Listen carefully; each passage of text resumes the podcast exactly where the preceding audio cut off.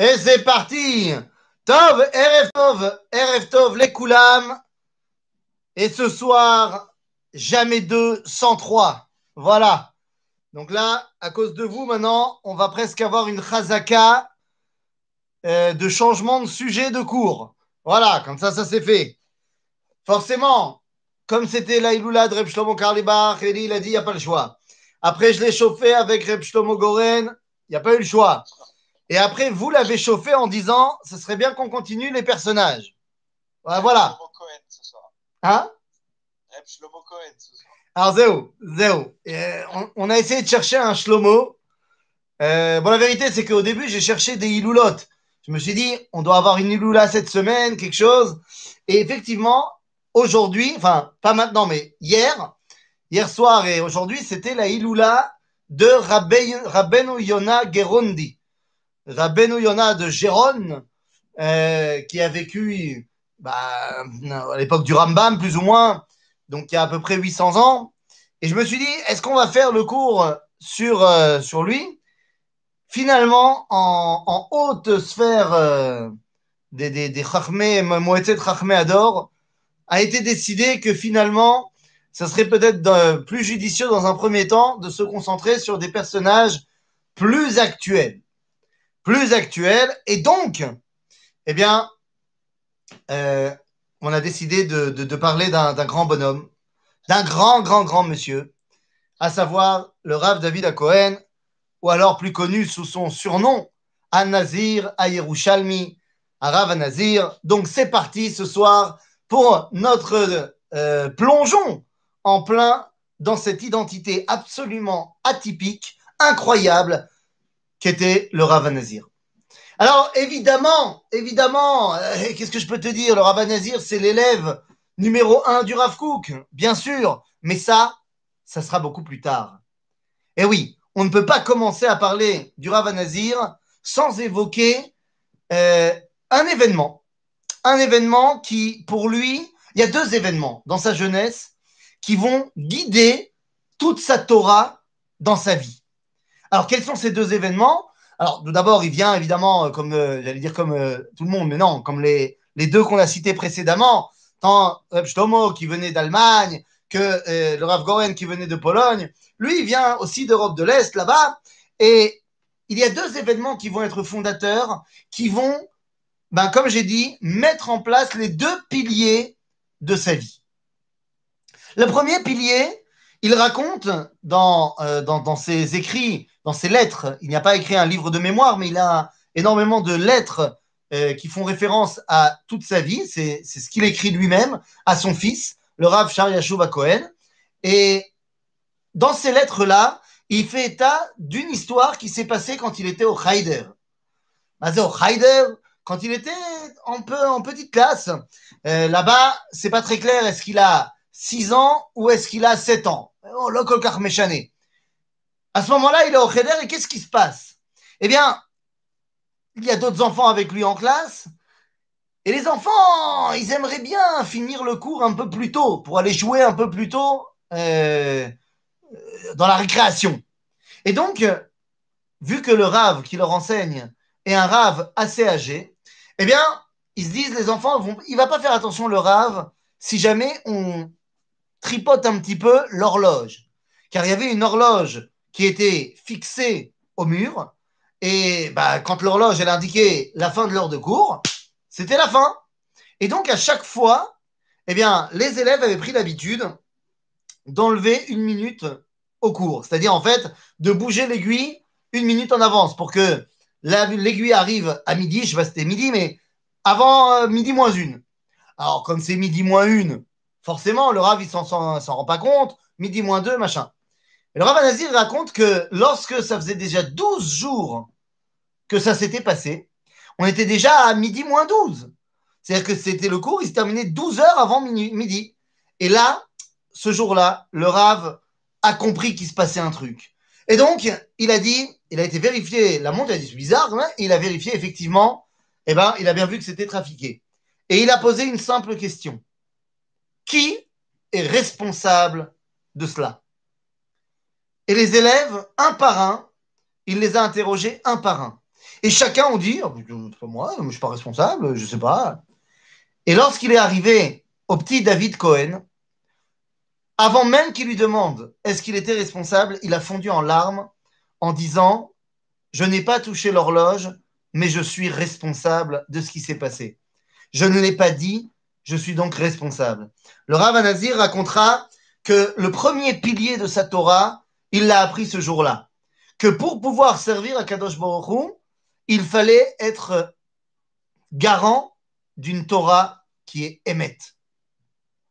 Le Emet va être quelque chose qui va poursuivre toute sa vie et il va rattraper cette dimension-là. Il aura une Torah Emet. Alors vous allez me dire, tous les rabbins, ils ont une Torah Emet. Non, non, non, non, non, non. Une Torah Emet, c'est-à-dire, il est complet et entier avec la façon dont il voit la nécessité du moment. Et ça, on va le voir un petit peu plus tard. Qu'est-ce que ça veut dire? Comment est-ce que ça va se concrétiser? Une autre chose qui va devenir donc son deuxième pilier, il raconte qu'un jour, il est en calèche, euh, en plein mois de décembre, et il neige, et tout est blanc dans tous les sens, et il raconte que dans la calèche, il entend au loin le train, la voie de chemin de fer, le train qui est en train de passer. Et il explique que c'est la première fois qu'il a véritablement entendu quelque chose. C'est-à-dire, il entendait ce cri, le train, qui déchirait les profondeurs et qui parvenait jusqu'à ses oreilles. Le Rav Nazir expliquera que c'est le deuxième pilier qui va être toute sa Torah, la notion de Shmiat Olam. Et j'aimerais prendre deux secondes, on y reviendra évidemment, mais j'aimerais prendre deux secondes pour que vous compreniez la Torah du Rav Nazir on connaît tous la dimension qui s'appelle Ashkafat Olam. Ashkafat Olam, c'est littéralement la vision que j'ai du monde. Le nazir va toute sa vie chercher non pas à voir, mais à entendre. Vous allez me dire, oui, mais entendre, c'est moins fort que lire haute. Puisque dans le Talmud de Babylone, lorsqu'on veut enseigner à quelqu'un quelque chose, on lui dit Tashma, ce qui veut dire viens et entends. Alors que dans le Talmud de Jérusalem, eh bien on dira Tachazei, viens voir. Sauf qu'il y a une troisième dimension qui est de nouveau, cette fois, une entente, qui est la dimension de Shema Israël. C'est-à-dire que tu entends d'abord un bruit, Ensuite, tu vois de quoi il s'agit. Et à ce moment-là, tu peux entendre véritablement Adevarim. C'est toute la sugia qui entoure le, verset de Tehilim qui nous dit Kol Devarim Atem Shomim. Ou alors, comme on dit dans la Tfila, eh, qu'on entend Bekol Divre Elohim Chaim. Et lorsqu'on dit Kol Devarim, on a malheureusement tendance à penser qu'il s'agit de bah, c'est le son des paroles. Ce n'est pas le cas. Quand on dit dans la tfila que Akadosh Baruch divrei Elohim alors dans les Sidurim, ils mettent une virgule après le mot kol. Pour dire qu'on entend Bekol, genre à voix haute, divrei Elohim. Ce n'est pas euh, la signification du verset. Kol, c'est le son c'est, si tu veux, l'intonation. Il y a des paroles, mais il y a également la façon de les entendre. Toute sa vie, le Rav Nazir, depuis ce, ce jour où il était encore un petit enfant et qu'il a entendu ce bruit déchirer le silence, il a recherché à entendre. Peut-être plus à écouter. Et donc, je, mais vous comprendrez donc que son livre, son livre principal, sa masterpiece, il va décider de l'appeler Kol à névoie. C'est le son de la névoie qu'il cherchait. Mais on a été un petit peu trop vite. Revenons à notre petit, notre petit euh, David Cohen. Bon, David Cohen, évidemment, je ne vais pas te la refaire à l'envers. Il est euh, fils de Rav, petit-fils de Rav. Il vient d'une famille de Talmideh Chachamim. Sur 17 générations, ils sont non seulement rabbanim avant lui, mais en plus Kohanim. C'est-à-dire que sur 17 générations, de père en fils, c'est des Kohanim Rabbanim. C'est quelque chose d'assez grand. ça continuera encore avec sa génération et la génération de son fils.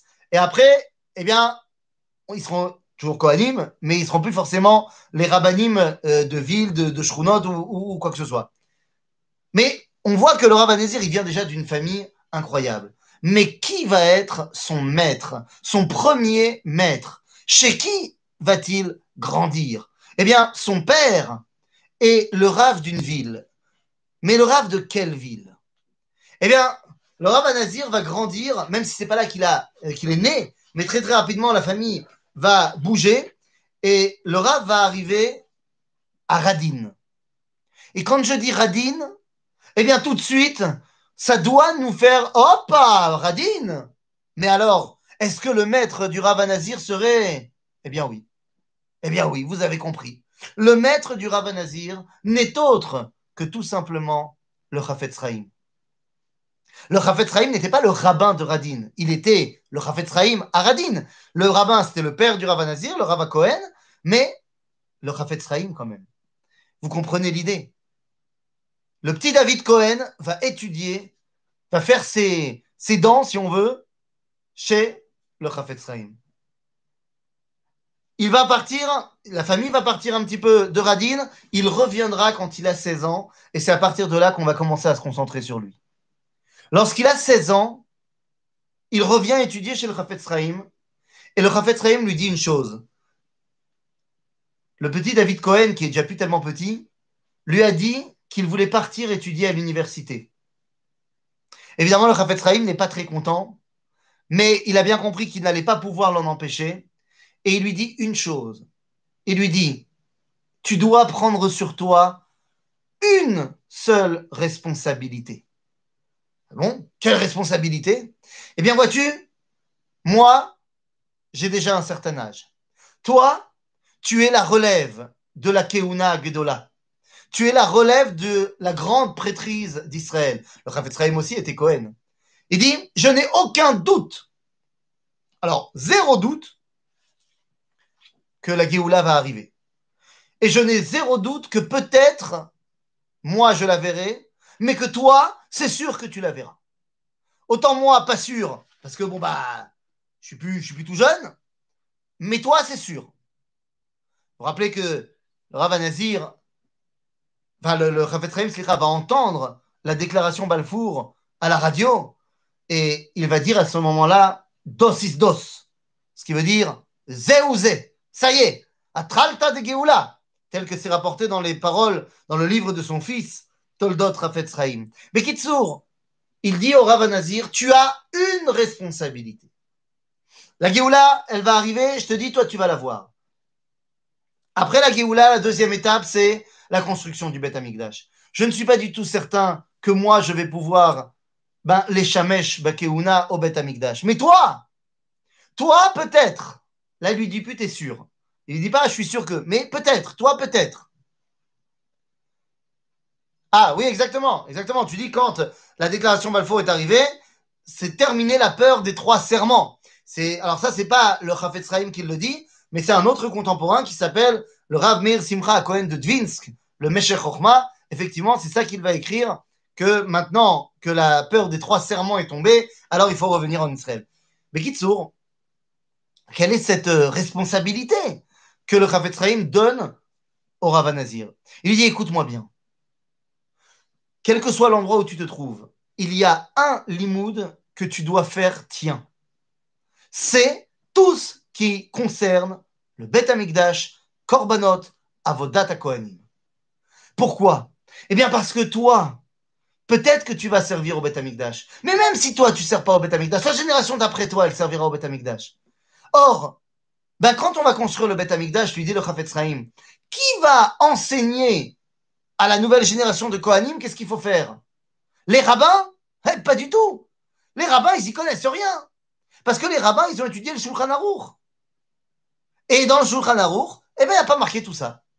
Donc, vu que nous, les rabbins, on était occupés à enseigner la halakha du quotidien, on n'a pas pu s'occuper de ce genre d'études. Toi, tu devras être ce responsable-là. Le Rabbin Nazir va donc grandir avec cette compréhension profonde qu'il tient sur ses épaules la destinée de l'enseignement du Shlav Abba, de la prochaine étape. Et les années continuent, et le Rav, un jour, Rav Nazir, va décider que ça y est, il faut partir. Mais d'où lui vient véritablement cette volonté de dire il faut partir? Il a, à un moment donné, il a voyagé beaucoup et il s'est retrouvé à Pétersbourg, à Pétersbourg, en Russie. Et là-bas, il y avait un couvre-feu pour les juifs. À un moment donné, il a été chopé dehors après le couvre-feu. Eh oui, c'est très actuel. Il a été chopé dehors après le couvre-feu et un policier est arrivé, évidemment. Il a reconnu que c'était un juif. Et avant de le faire passer deux nuits en prison, il lui dit une phrase. Une phrase qui va retentir dans les oreilles du David Cohen qui a déjà la vingtaine. Il lui dit Mais qu'est-ce que tu fais ici? Bon, il l'a dit en russe, hein, je ne vais pas te le faire en russe, mais il lui a dit Lech l'Irushalayim kvar. Retourne à Jérusalem. Et le Rav Cohen a compris que ça y est. C'était l'appel qu'Akadosh Baruch lui lançait pour effectivement revenir à Jérusalem. Ça va lui prendre un petit peu de temps. Un petit peu de temps parce que finalement il y a la guerre qui se met en place, c'est un petit peu compliqué de venir maintenant. Et donc il va en profiter pour terminer ses études. Ses études de quoi? De philosophie. Pourquoi il étudie la philosophie? Pourquoi le Ravanazir étudie la philosophie alors qu'il est complètement animé par la névoie d'Israël? Le Rav a très bien compris l'enseignement du Chafetz. Et il dit que bah, s'il va falloir enseigner le Shlav Abba, eh bien le Shlav Abba, c'est d'avoir un message que Gam Chachme Agoyim puisse entendre. Et donc, il faut que je connaisse le langage des Agoyim. Et donc, il va à l'université apprendre la philosophie. Le problème, c'est que là-bas, il voit qu'il n'est pas le seul juif, il y en a plein d'autres. Seulement tous les juifs qu'il rencontre à l'université, comment te dire bah, il n'y a plus beaucoup de kipotes dans l'histoire. Il n'y a plus beaucoup de juifs dans ces juifs. Ils ont pratiquement tous choisi le chemin de l'assimilation. C'est à ce moment-là que le Rav Nazir va prendre deux décisions. D'abord, des décisions qui sont porté par une Gavat Yechida, par justement le fait de ne pas vouloir tomber dans l'assimilation, qui plus tard deviendront des décisions idéales. La première, c'est que pour ne pas tomber dans les problématiques de cache-route, il arrête de manger de la viande. Ce n'est pas encore par idéalisme de végétarien, mais c'est pour répondre aux problèmes techniques de cache-route. Deuxièmement, il voit que les juifs se rasent pour passer comme des bons euh, jeunes Européens, il dit bah, à ce moment-là, moi, je ne me raserai plus. Je ferai le contraste. Je veux bel et bien montrer que je suis un membre à part entière du peuple d'Israël. Quand il dit je ne me raserai plus, c'est pas seulement la barbe, mais c'est également les cheveux. Et à partir de ce moment-là, il commence à devenir Aravanazir. Aravanazir, il commence à prendre sur lui des minagim de Nézirut. Pourquoi? Eh bien, parce qu'il veut tout simplement se rattacher à une dimension qui n'est pas seulement une dimension d'étude, mais une dimension de chavaya. Il veut ressentir l'appel d'Akadosh Baruch Il sent que l'Europe l'empêche de grandir. Il cherche donc à s'extraire du monde de l'Europe en prenant ce chemin de Nézirut pour se rattacher à quelque chose de plus grand. Finalement, il arrive en Israël. Finalement, il arrive en Israël. Mais pourquoi il est arrivé en Israël? On a dit qu'il y avait le russe. Mais il y a une autre raison. Quand il était encore en Europe, il va faire la rencontre de quelqu'un. Et vous voyez où je vais en venir. Il va rencontrer celui qui deviendra finalement son grand maître. À savoir, il va rencontrer le Rav. À ce moment-là, le Rav est en Suisse, lui est en Allemagne, il se dit c'est pas très loin, je vais y aller. Le problème, c'est que la rencontre numéro un entre le Rav Nazir et le Rav Kook, l'homme Comme on dit, c'est pas, c'était pas la folie. Il a fait tout un chemin énorme et il était extrêmement ému à l'idée de le rencontrer. Il écrit dans la Agdama de Horota Kodesh, il dit comment ça s'est passé la rencontre? Il dit d'abord, j'ai été me faire une bonne trempette au mikvé dans les eaux du Rhin. Bon, ça devait être bien froid. Et puis après, j'ai été chez le Rav. Et il dit, quand je suis arrivé, j'ai trouvé le Rav Kook assis avec son fils, le Rav Tzvi Yehuda, en train de parler de halakha, philosophia, akol. Je me suis installé avec eux et j'ai commencé à poser des questions et à parler philosophie. Et je me suis rendu compte ben que c'était ouais, ouais. L'osipek et omek nishmati. Et il écrit dans son, dans son texte que bon, la nuit est tombée, il n'a pas pu retourner chez lui, mais dans sa chambre, il était extrêmement déçu. Et il dit Al mishkavi lo libi. Il dit c'est pas possible. J'ai dû rater quelque chose. C'est pas normal. C'est, pas ça le Rav qu'on m'a, décrit. J'ai raté quelque chose. Vous vous rappelez quel était le pilier? On a dit le pilier numéro 2 de sa vie Shmiat Olam. Le lendemain matin, à l'heure du lever du soleil, il écrit qu'il entendra le Rav faire les birkot à Shachar. Benigun Elion. Il dit J'ai été réveillé par ce Nigun Mishmei Shme Kedem. Zepo Ganeden. Ganeden. Il dit Yoter Meacher Giliti Matsati Li Rav. Zeu. C'est ça. C'est ça que je cherchais. Le Rav Kook sera mon Rav. Et à partir de ce moment-là, il ne le quittera plus. Il ne le quittera plus. Le Rav Anzir deviendra l'élève numéro un du Rav Kook. C'est lui qui va mettre en place une grande partie de, son, de, sa Torah, c'est lui qui va mettre en place Orota Kodesh. Et il sera maintenant connu comme étant l'élève du Rav Kook. Mais le Rav Anazir est très différent du Rav. Il écrira lui-même, encore une fois, dans les lettres qu'il envoie à son fils, il dit Je sais très très bien qu'il reste un grand travail que je n'ai pas pu faire, c'est de pouvoir faire coexister, de pouvoir rassembler, de pouvoir trouver le trait d'union entre Kol Anevoa et Orot Kodesh. Il dit, je n'ai pas réussi à faire ce travail-là. Je dis, je sais très bien, moi, ma Torah, c'est Shmia. La Torah du Rav, c'est Orot, c'est Or, c'est la vue. Il y a quelque chose. À émettre, quand on étudie l'un et l'autre, eh bien, on se rendra compte que Oroth, c'est une vision globale. C'est ce que fait la vue. La vue, lorsque je pose mon regard sur quelque chose, je vois tout de suite toutes les, tous les détails. Alors que quand j'entends, si je veux pouvoir entendre quelque chose, quand il y a plein de bruit, il faut que je me concentre sur une voix, sur un truc qui va me, pénétrer.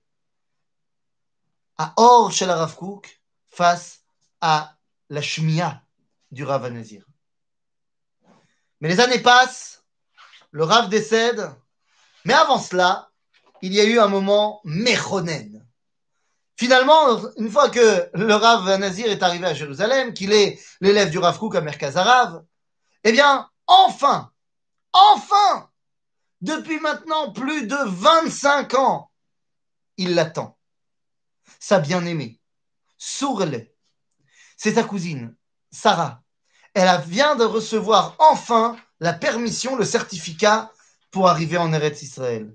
Elle va arriver ils vont se rencontrer. Ils se rencontrent au Beth Midrash à Merkazarav. Bon, c'était pas le Beth Midrash qu'on connaît aujourd'hui. Et pour l'occasion, le Rav Kook a ferriérisé le Beth Midrash. C'est-à-dire qu'on est à la fin du Seder et on va laisser les deux se rencontrer au Beth Midrash. Seule la femme du Rav, du Rav Kook, sera là pour euh, servir euh, les cafés. Imaginez-vous la shoot. Ils se sont promis depuis tellement longtemps. Mais lui était en Israël, elle était encore là-bas loin. Enfin, ils se retrouvent. Mais vous imaginez? Vous imaginez? Lui, il la retrouve telle qu'elle, Bon, tu me diras tel quel. Elle, a près de 30 ans maintenant, alors qu'il l'a, quittée quand elle en avait 15. Mais elle n'a pas tellement changé. Lui, par contre, elle l'a quitté sans poil. Et le mec, ça fait 20 ans qu'il s'est pas rasé. Eh oui, donc t'imagines bien que retrouver quelqu'un qui a une chevelure qui lui tombe sur les épaules et une barbe énorme, c'était pas ce qu'elle avait quitté. Lorsqu'elle le voit, qu'est-ce qu'elle fait, Sarah? Eh bien, elle fait exactement ce que Rivka. Bon, j'aurais bien aimé qu'elle s'appelle Rivka, ça aurait fait une belle truc, mais non. Elle s'appelle Sarah, mais elle a fait ce que Rivka a fait. Elle a demandé à la rabbinite Cook, elle lui a demandé Misa Tzadik. C'est Shelach. C'est le tien. Vatikach Hatseif Vatitkas.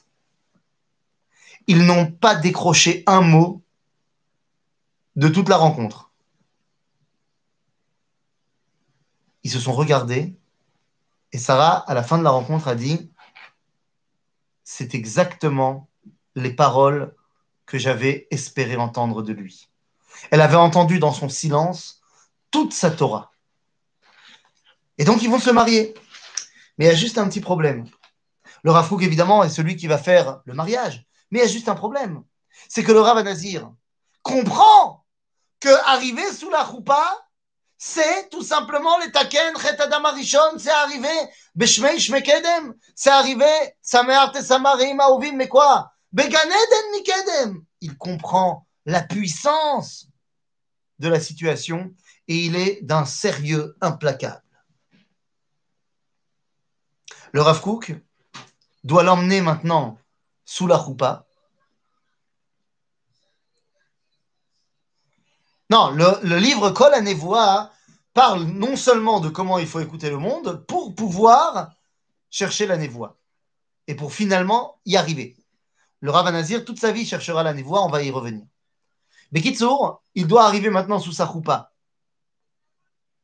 Nous, Ouya, merci beaucoup. Il va donc, il est là, il va arriver sous sa choupa, mais le Rav ne l'emmène pas sous la choupa. Euh, les parents du Nazir ne sont pas là, c'est le Rav qui va non seulement faire le mariage, mais qui va l'emmener également sous la choupa. Il n'avance pas. Il est trop sérieux. Le Rav Kook va sortir son index et va le chatouiller au niveau de la hanche. Je ne sais pas si tu imagines l'ambiance. On parle du Rav Kook et du Rav Nazir. Et il y en a un qui chatouille l'autre. Au moment où il voit le Nazir décrocher un micro-sourire, il dit Ah Bidiouk Maintenant on peut y aller. Et il lui dira dans le chemin qui séparera le début de l'allée à la choupa, il dira hein. Simcha. La Retsinout est très importante, mais la Simcha l'est tout autant. C'est un enseignement que le Rav Nazir n'oubliera jamais. Quand le Rav va partir, le Rav Kook va nous quitter, le Rav Nazir devient celui. Alors, il y a le Rav Tzvi qui prend la relève de son père, mais tout le monde voit le Rav Nazir comme étant, si le Rav Tzvi est le côté actif qu'avait son père, le Nazir est le côté de la grandeur spirituelle qu'avait son maître. Le Rav Nazir arrive à Milchemet, à Milchemet Atzmaout. Durant Milchemet à Atzmaout, il va se passer quelque chose. Jérusalem est coupée en deux. Jérusalem est coupée en deux. Ravanazir ne peut plus habiter dans la vieille ville. Il est dans la rue Amos. Il habite dans la rue Amos, juste à côté du Rav Tzviouda qui habitait dans la rue Ovadia, et juste à côté du Rav Shapira qui lui aussi habitait dans la rue Ovadia. Juste à côté. Et à partir du moment où Jérusalem est coupée en deux, le Rav Nazir, parce qu'il n'avait pas pris sur lui assez de choses, hein, la, Néziroute, c'était pas assez. Il a dit, puisque Jérusalem n'est pas à la maison, puisque Jérusalem ne peut pas être réunie pour le moment, puisque Jérusalem est enfermée chez les Jordaniens, tant que Jérusalem ne sera pas libérée, je ne sortirai pas de chez moi. Vous vous rappelez du premier pilier du Rav Nazir. Le Nazir, pendant 19 ans, ne sortira pas de sa maison. Il a dit, tant que Jérusalem n'est pas libérée, je ne sors pas de chez moi. Sa maison est donc devenue Beth Midrash, est donc devenue synagogue, est donc devenue lieu où les gens venaient, mais lui n'est pas sorti de chez lui. 19 ans. Ça, c'est du confinement, les gars. Maintenant, 19 ans, sauf une fois. Il y a une fois où il va sortir de chez lui. Ah bon? C'est quand cette histoire? Ouh là là C'est un moment très important. Une seule fois, pendant les 19 ans, où il va sortir de chez lui. C'est le jour où il y aura la bat mitzvah de sa petite fille. Ah. Eh oui, eh oui, elle a dit ça, c'est trop important pour que je reste chez moi. Les petits-enfants du Rav Nazir avaient l'habitude, c'est eux qui venaient le voir. Mais là, il a dit, il faut que je vienne pour la Messibat Bat Mitzvah que ma petite fille fait dans sa maison. Quand il arrive, tout le monde comprend l'importance de l'événement. Le Rav Nazir, comme cadeau de Bat Mitzvah à sa petite fille, lui sort un grand euh, parchemin dessiné. Dans ce parchemin dessiné est écrit son arbre généalogique. Il lui dit Voilà ce que je voulais t'apprendre, ma chère petite fille, le jour de ta bat mitzvah. Voilà dans quelle famille d'Israël tu es venu au monde. Et voilà quel est l'héritage de tes ancêtres. Car ce n'est que cela, le judaïsme. Transmettre un héritage qui pourra devenir Bevo Azman, qui pourra devenir le moment voulu, la résurrection de l'appel d'Akadosh Baruch. Dieu a appelé nos ancêtres. Si nous arrivons à être fidèles à leur enseignement, Dieu nous rappellera. Rav David à Cohen, à Rav Nazir.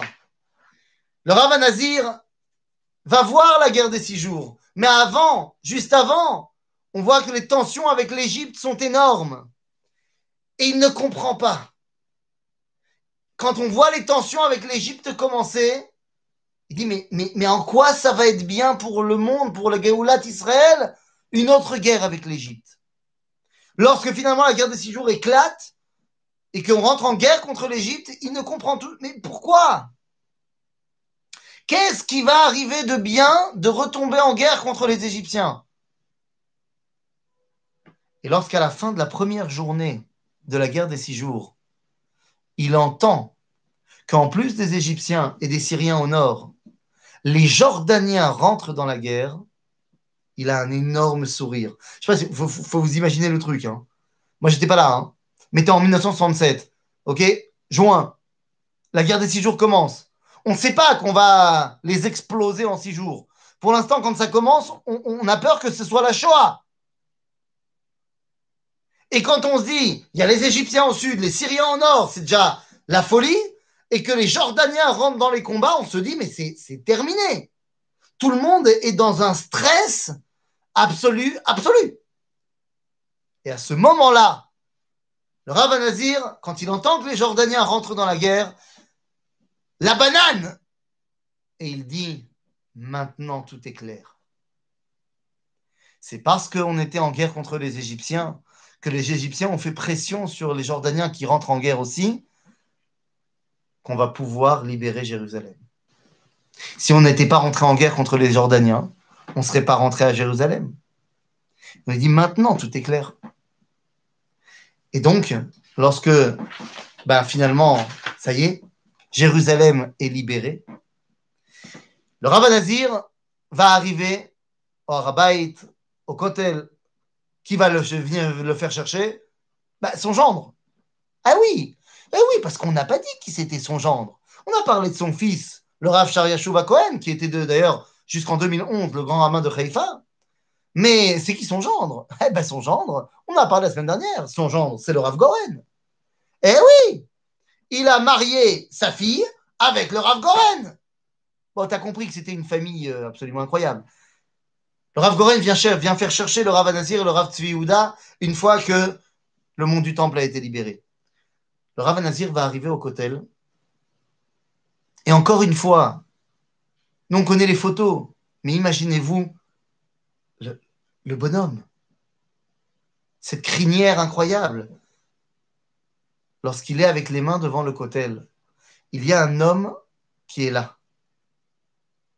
Un homme qui a tellement vu de choses, mais qui, lorsqu'il voit le nazir comme ça, sur le mur du cotel, il va venir chuchoter dans l'oreille du Rav Goren.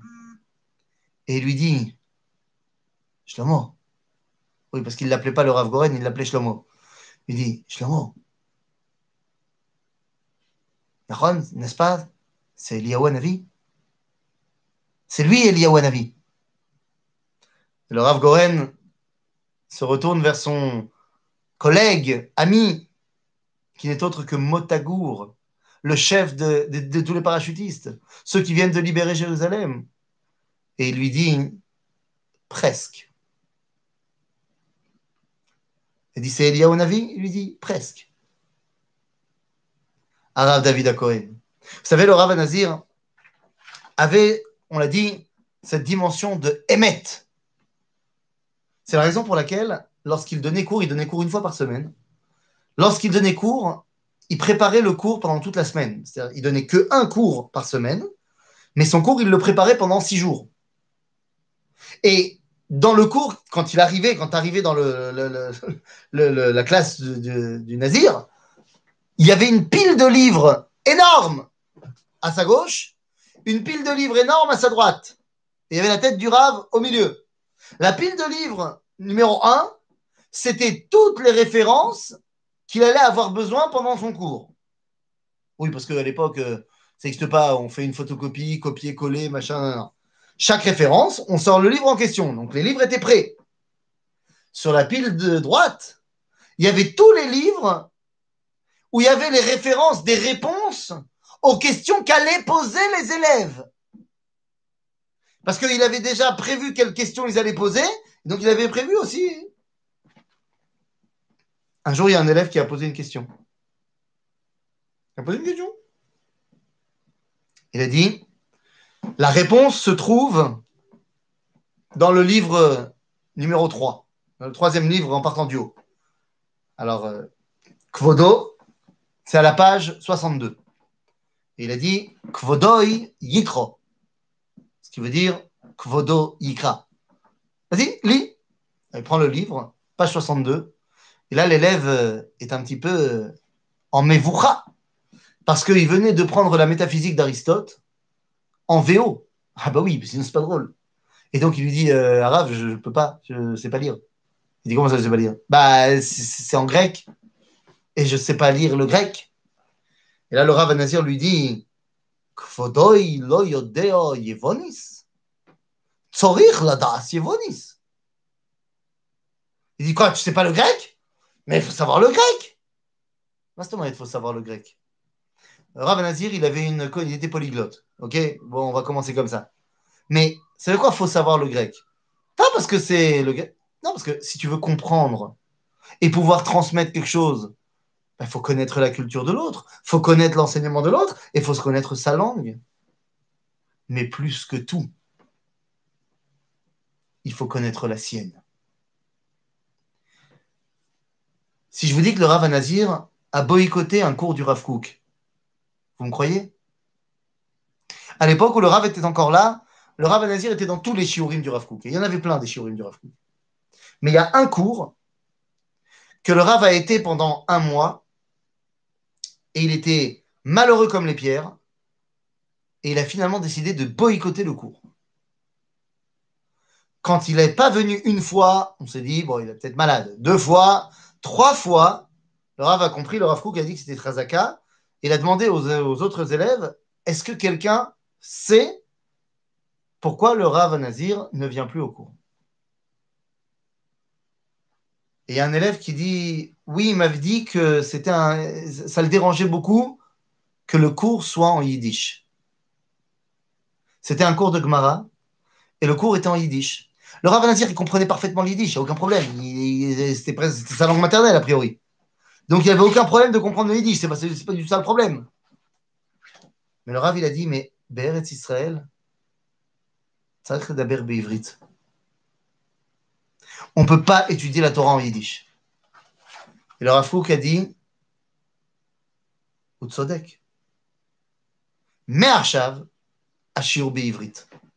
Il faut vous imaginer que les gens qui étaient dans le cours, eux, ils avaient un problème avec l'hébreu. Ils ne comprenaient pas très bien l'hébreu. Il a dit Utsodek. Mais Arshav, Be'ivrit.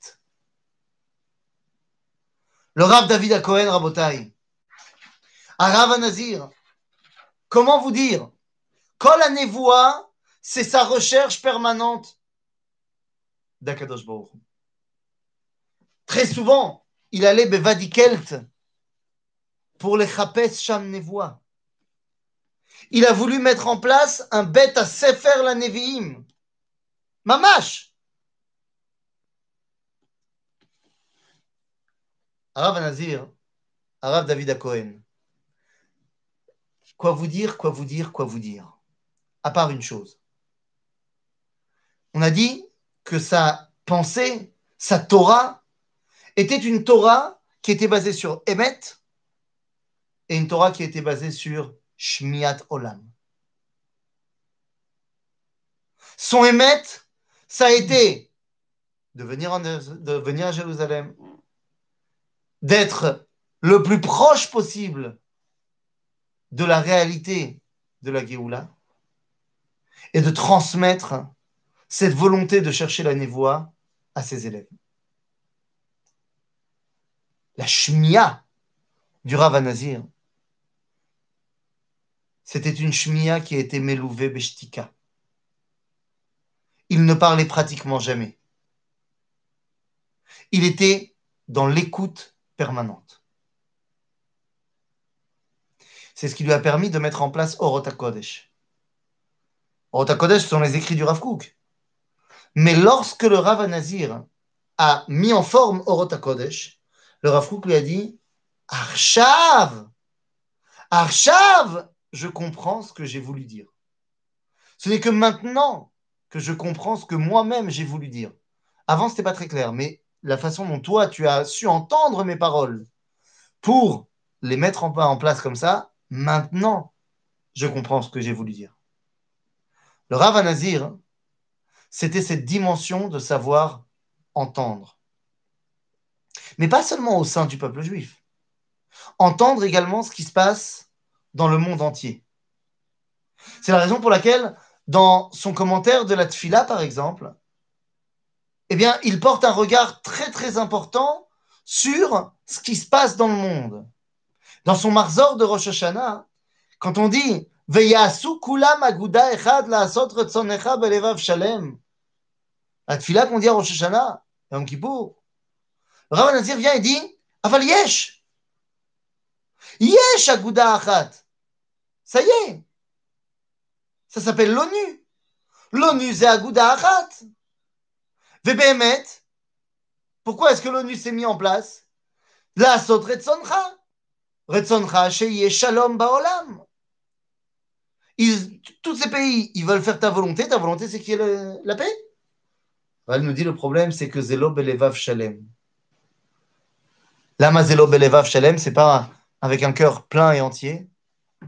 Parce que la suite de la tfila, c'est Vetimlo Chata Be'ar Tzion, Berushalayim Ircha. Il dit le grand problème de l'ONU, c'est qu'elle est basée à New York et qu'elle devrait être basée à Jérusalem. Nazir. Rav Nazir, et je terminerai par cela, Rav Nazir dit la chose suivante, et je me permets de vous citer une partie de son col à Névois. Je prends, voilà. Je me permets de vous citer une partie de son col à Névois. Hein. Lorsque le Rav Nazir va parler de la dimension de Kherout. Au Chelek Gimel, dit le Rav, Mazé Kherout. Kherout, la liberté, c'est d'avoir la capacité et la liberté d'entendre. D'entendre et d'écouter. D'entendre tous les éléments du monde qui nous parlent pour savoir écouter lequel nous parle. Le Nazir avait comme enseignement fondamental de dire que chacun d'entre nous a une façon qui est la sienne d'entendre le col Sheba Devarim. Ainsi, il y a une rencontre incroyable qui va y avoir entre le Rav Shariashuv Cohen, son fils, et le Rabbi de Lubavitch. Le Rav Shariashuv a été envoyé en tant que euh, émissaire euh, du grand rabbinat d'Israël euh, à New York pour quelques affaires, et donc il a été rendre visite au Rabbi de Lubavitch. Le Rabbi Lubavitch connaissait très bien le Nazir, ils avaient échangé beaucoup de lettres. Et à ce moment-là, le Rabbi demande au, au, au Rav il lui dit J'ai entendu dire que ton père, j'ai entendu dire, je le savais très bien, que ton père était végétarien. Comment est-ce possible? Pourtant, ton père était un grand kabbaliste. Et donc, ne savait-il pas qu'il devait les varer nitzotzot, qu'il devait dévoiler les étincelles de sainteté qu'il y avait dans le steak Rav Shariashuv raconte qu'il a été pendant quelques secondes ébranlé et il s'est rappelé d'un enseignement de son papa dans le à Névois. Il se rappelle de ce que je suis en train d'essayer de vous dire, que son père lui avait dit que c'est la raison pour laquelle le fait que chacun doit entendre sa façon à lui d'entendre Kol Sheba Devarim, que lui, par exemple, eh bien, il ne mangeait pas de viande. Et il explique dans le livre qu'il y a un commentaire du Zdech un des grands Mekoubalim, qui explique que l'un des élèves du Harizal était lui aussi végétarien. Pourquoi? Parce que c'était sa dimension à lui d'entendre les paroles du Hari. Et il dit non seulement Asur lig orbo, c'est pas bien de le remettre en place, au contraire, pour lui, Zemidat Rasidut. Le Rav Shariashuv Cohen va dire ça au Rabbi de Lubavitch, et le Rabbi lui dira Nitzruni bonoy, Nitzruni bonoy. Ce qui veut dire Nitzruni banai, Nitzruni banai. T'as gagné. 1-0. Abotai, le Rav Nazir finalement, eh bien, sera resté dans l'histoire d'Israël comme étant l'homme qui aura su écouter. L'homme qui aura su écouter pour que finalement, eh bien, nous soyons capables d'arriver vers ce, chemin qui, nous ramène à la névoie. Pour le Rav Nazir, la névoie devait passer par un troisième pilier. On a dit Emet, Shmia, et le troisième pilier s'appelait Yerushalayim. Pour le Rav Nazir, la dimension de Jérusalem, la dimension de la névoie ne pouvait être atteinte que lorsque le peuple d'Israël revenait à Jérusalem. Il a eu la chance d'être le témoin de la guerre des six jours. Il mourra cinq ans plus tard. Et il racontera et il écrira dans ses fameuses lettres que ça aurait été les cinq années les plus importantes de sa vie. Car toute sa vie d'avant était une vie qu'il a préparée à ces cinq ans-là. Les cinq ans où il a pu être en osmose avec la Géoulat d'Israël, Birushalayim, auront été les cinq années les plus importantes de sa vie. ça sera les années pendant lesquelles il écrira son livre, ça sera les années pendant lesquelles il transmettra sa Mishnah à ses élèves, au Rav Harlap, euh, qui était plus son chaver que son élève, euh, à son fils. Et c'était à ce moment-là que le Rav Tzvi Yehuda prendra une habitude toute bizarre.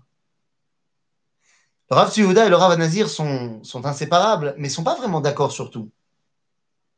Et ils prennent l'habitude, l'un et l'autre, de passer derrière la fenêtre de la maison de l'autre lorsqu'il fait un chiour. Lorsque le Rav Nazir faisait son chiour une fois par semaine, eh bien, le Rav Tzvi Yehuda, je vous ai dit, ils habitaient euh, à une rue d'écart, passait derrière sa fenêtre. Et lorsque le Rav Tzvi faisait un chiour à la maison, alors le Rav Nazir peut passer derrière sa fenêtre. Et un jour, le Rav donne son cours et quelqu'un lui pose la question Quel est votre rapport avec le Rav Tzvi Et le Rav Nazir, il dit Le Rav Tzvi Yehuda Mais c'est mon frère. D'ailleurs, je peux vous dire, même à tel point on est lié que je sais quand est-ce qu'il passe derrière ma fenêtre. Il passe maintenant. Et c'est le moment où il se retourne et le Rav Yehuda passe derrière sa fenêtre. Il dira, le Rav dira du Rav Nazir que si lui a été capable de les galotes et de mettre en, en exergue pour tout le monde les orotes du Rav, de son père, eh bien, sans aucun doute, c'est grâce à l'écoute du Nazir que ces orotes puissent être comprises aujourd'hui. Le Rav Nazir, c'est celui qui aura peut-être le mieux, depuis mon cher Aben, surréalisé Shema Israël, Hashem Elohenu, Hashem Echad.